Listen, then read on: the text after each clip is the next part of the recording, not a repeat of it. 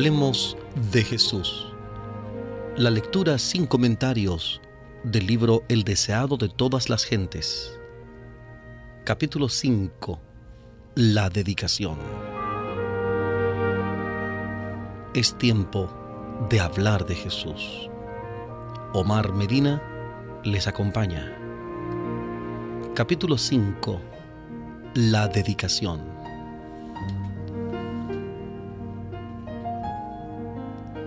Como 40 días después del nacimiento de Jesús, José y María le llevaron a Jerusalén para presentarle al Señor y ofrecer sacrificio.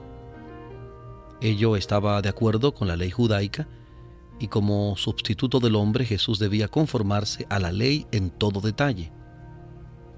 Ya había sido sometido al rito de la circuncisión en señal de su obediencia a la ley.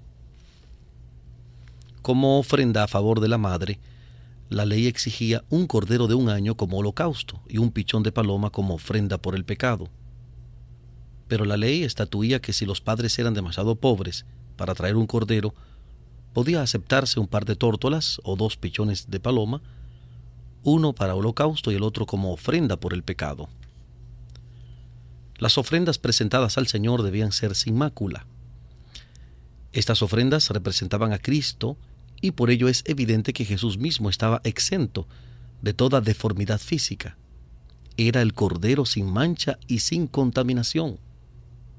Como señala Pedro en su primera carta, primera de Pedro capítulo 1, versículo 19. Primera de Pedro 1, 19. Su organismo físico no era afeado por defecto alguno, su cuerpo era sano y fuerte, y durante toda su vida vivió en conformidad con las leyes de la naturaleza tanto física como espiritualmente, era un ejemplo de lo que Dios quería que fuese toda la humanidad mediante la obediencia a sus leyes.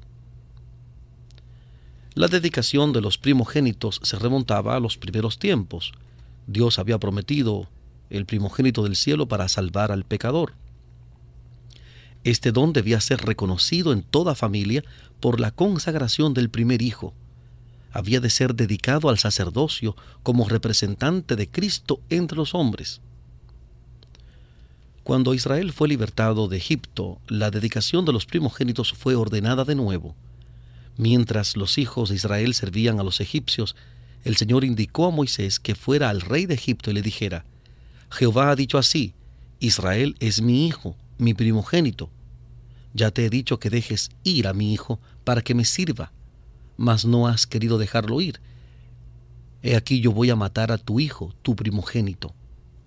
Éxodo capítulo 4, versículos 22 y 23. Éxodo 4, 22 y 23. Moisés dio su mensaje, pero la respuesta del orgulloso monarca fue, ¿quién es Jehová? Para que yo oiga su voz y deje ir a Israel. Yo no conozco a Jehová, ni tampoco dejaré ir a Israel. Jehová obró en favor de su pueblo mediante señales y prodigios y envió terribles juicios sobre el faraón. Por fin el ángel destructor recibió la orden de matar los primogénitos de hombres y animales de entre los egipcios. A fin de que fuesen perdonados, los israelitas recibieron la indicación de rociar sus dinteles con la sangre de un cordero inmolado. Cada casa había de ser señalada a fin de que cuando pasase el ángel en su misión de muerte omitiera los hogares de los israelitas.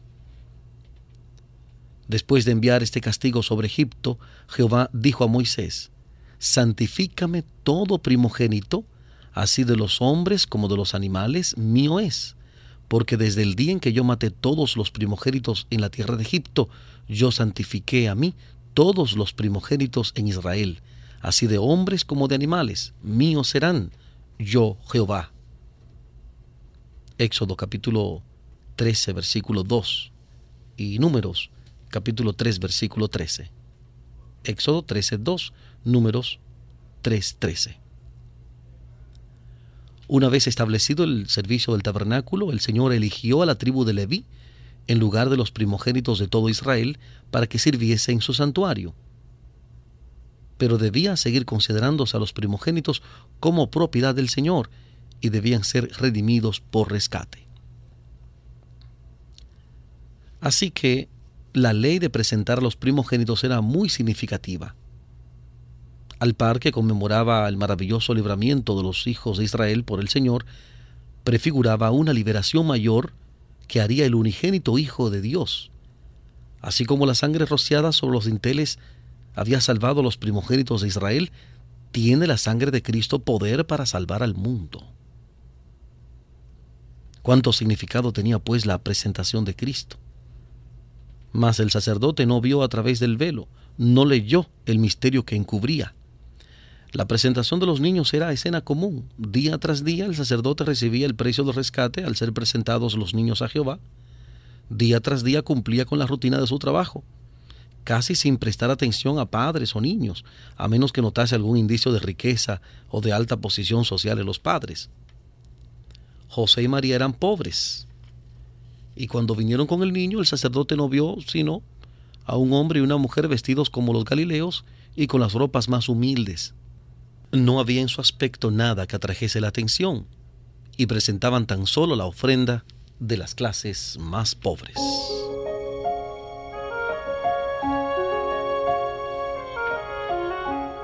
Estamos presentando Hablemos de Jesús, la lectura sin comentarios del capítulo 5 del libro El deseado de todas las gentes. Capítulo 5. La dedicación. En Hablemos de Jesús.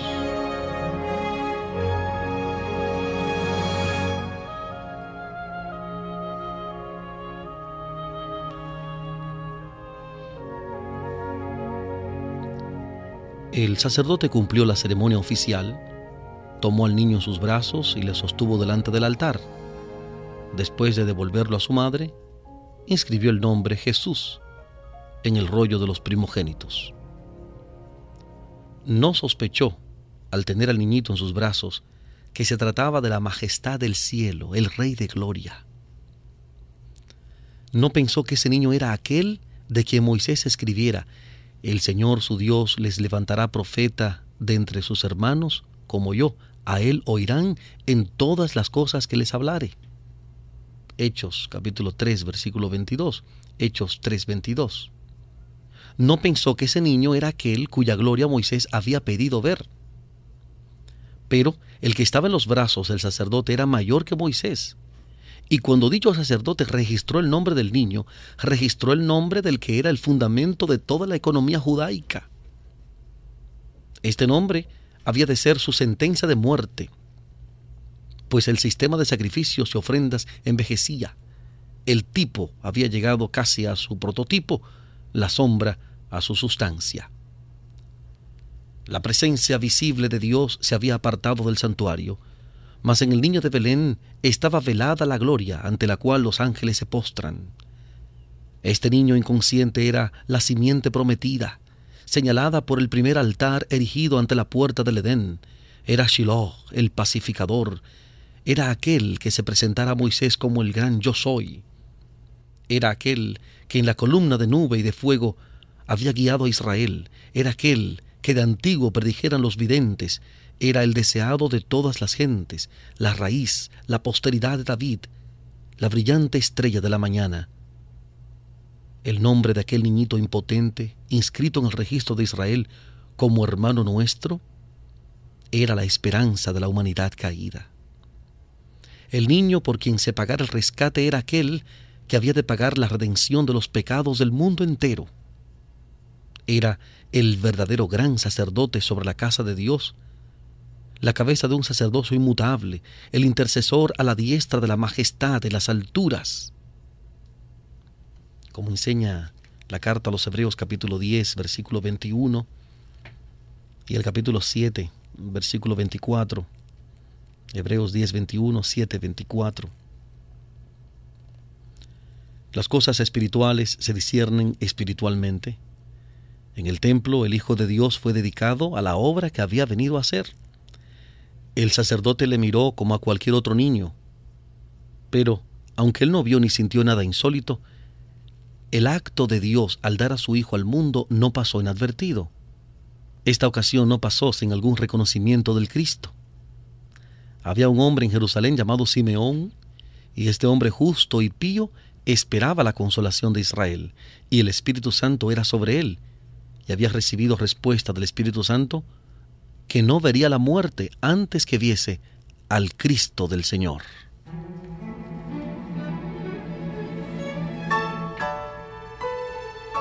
Hablemos de Jesús. La lectura sin comentarios del capítulo 5 del libro El deseado de todas las gentes. Capítulo 5. La dedicación.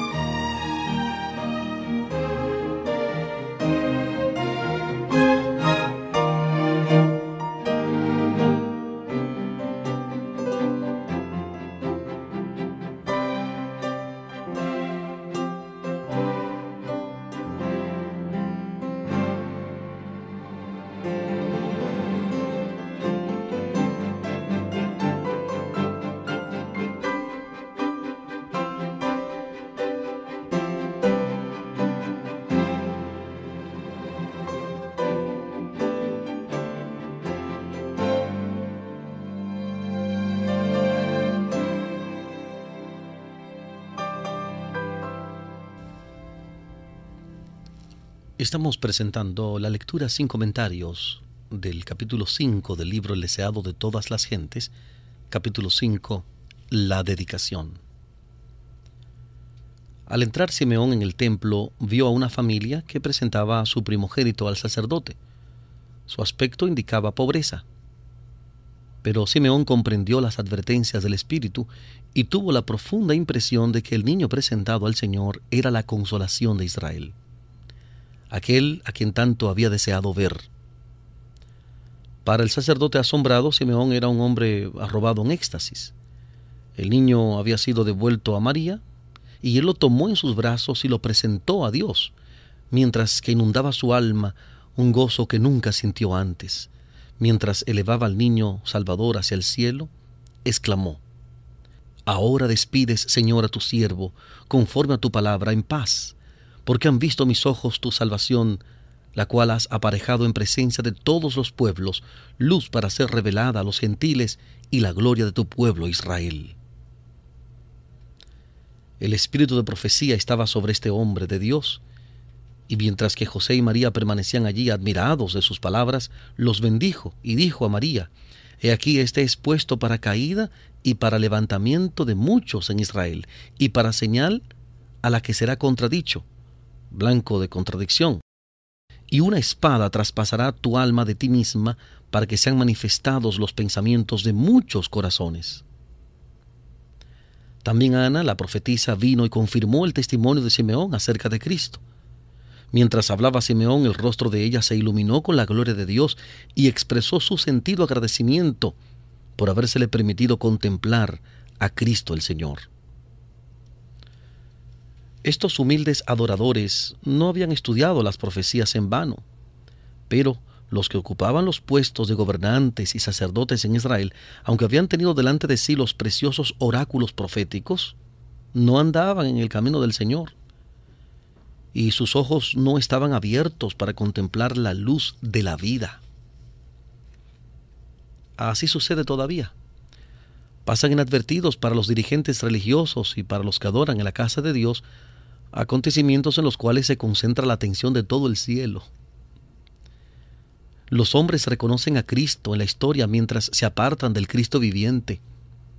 El Cristo que en su palabra invita a la abnegación, el que está en los pobres y dolientes que suplican ayuda, en la causa justa que entraña pobreza, trabajos y oprobio, no es recibido más ávidamente hoy que hace dos mil años. María reflexionó en la amplia y profunda profecía de Simeón. Mientras miraba al niño que tenía en sus brazos, y recordaba las palabras de los pastores de Belén, rebosaba de gozo agradecido y alegre esperanza. Las palabras de Simeón le recordaban las declaraciones proféticas de Isaías. Saldrá una vara del tronco de Isaí y un vástago retoñará de sus raíces, y reposará sobre él el espíritu de Jehová, espíritu de sabiduría y de inteligencia, espíritu de consejo y de fortaleza, espíritu de conocimiento y de temor de Jehová y será la justicia cinto en sus lomos y la fidelidad ceñidor de sus riñones. El pueblo que andaba en tinieblas vio gran luz. Los que moraban en tierra de sombra de muerte, luz resplandeció sobre ellos, porque un niño nos es nacido, hijo nos es dado, y el principado sobre su hombro, y llamarás su nombre admirable, consejero, Dios fuerte, Padre eterno, príncipe de paz. Isaías capítulo 11 versículos 1 al 5 y capítulo 9 versículos 2 al 6. Isaías 11, 1 al 5 y 9, 2 al 6. Sin embargo, María no entendía la misión de Cristo. En su profecía, Simeón lo había denominado luz que iba a ser revelada a los gentiles y gloria de Israel. Así también los ángeles habían anunciado el nacimiento de Cristo como nuevas de gran gozo para todos los pueblos. Dios estaba tratando de corregir el estrecho concepto de los judíos respecto de la obra del Mesías. Deseaba que le contemplasen no sólo como el libertador de Israel, sino como redentor del mundo. Pero debían transcurrir muchos años antes de que la Madre de Jesús comprendiese la misión de él.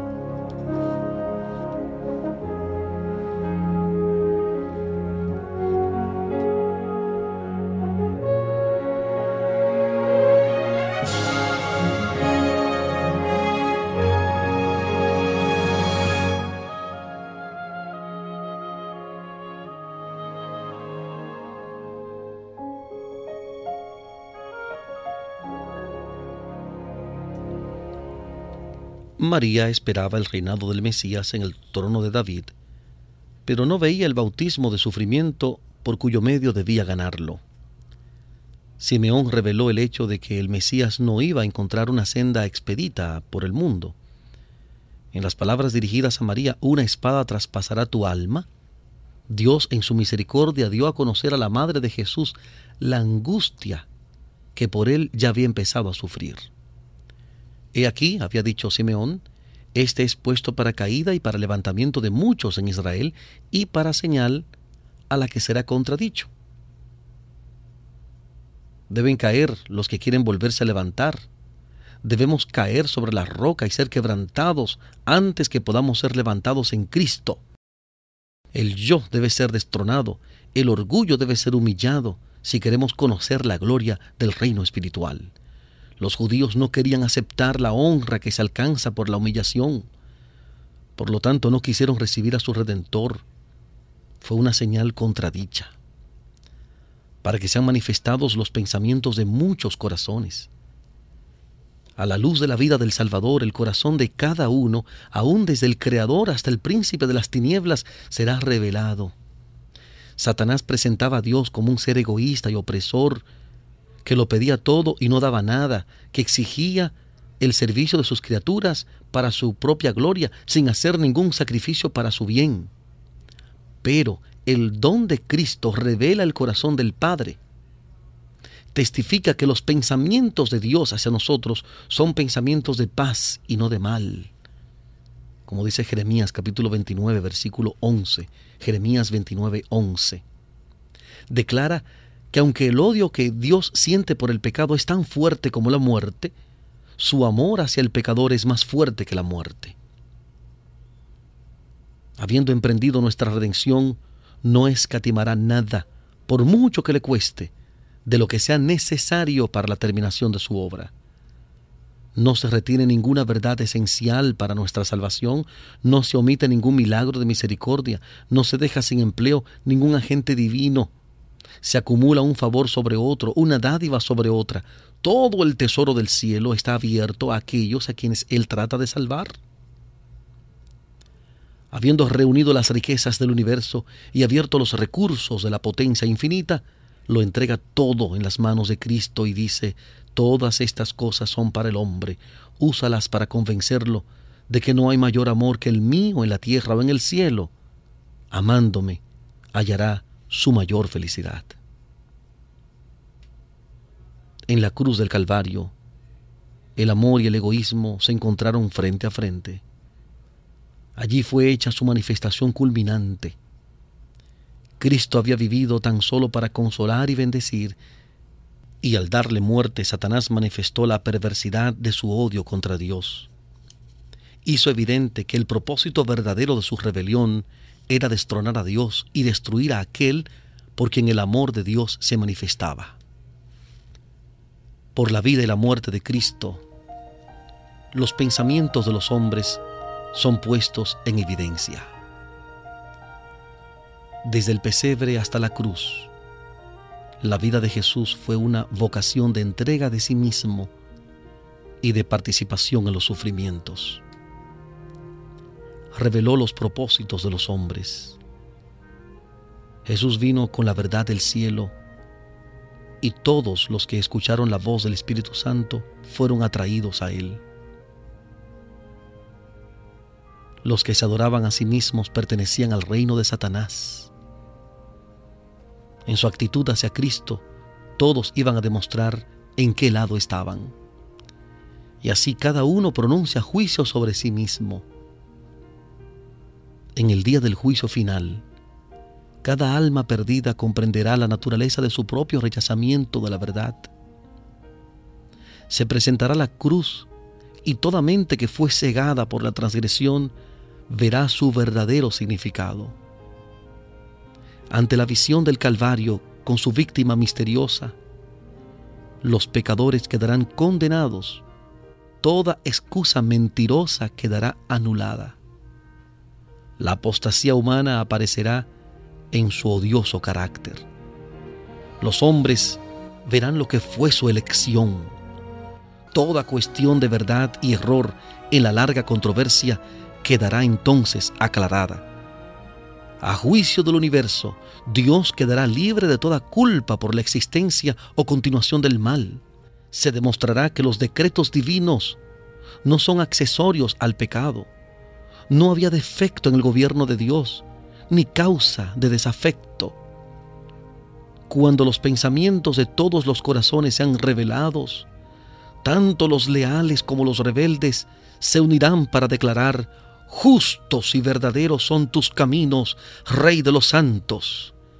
¿Quién no te temerá, oh Señor, y engrandecerá tu nombre? Porque tus juicios son manifestados. Apocalipsis capítulo 15, versículos 3 y 4. Apocalipsis 15, 3 y 4.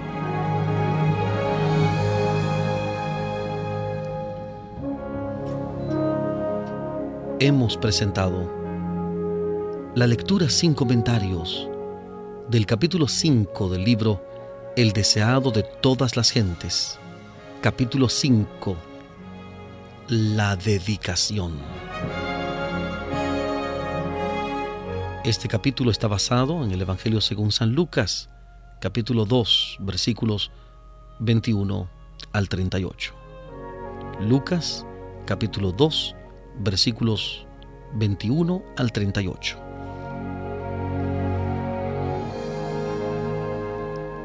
Omar Medina les agradece la fina gentileza de la atención dispensada. Hablemos de Jesús.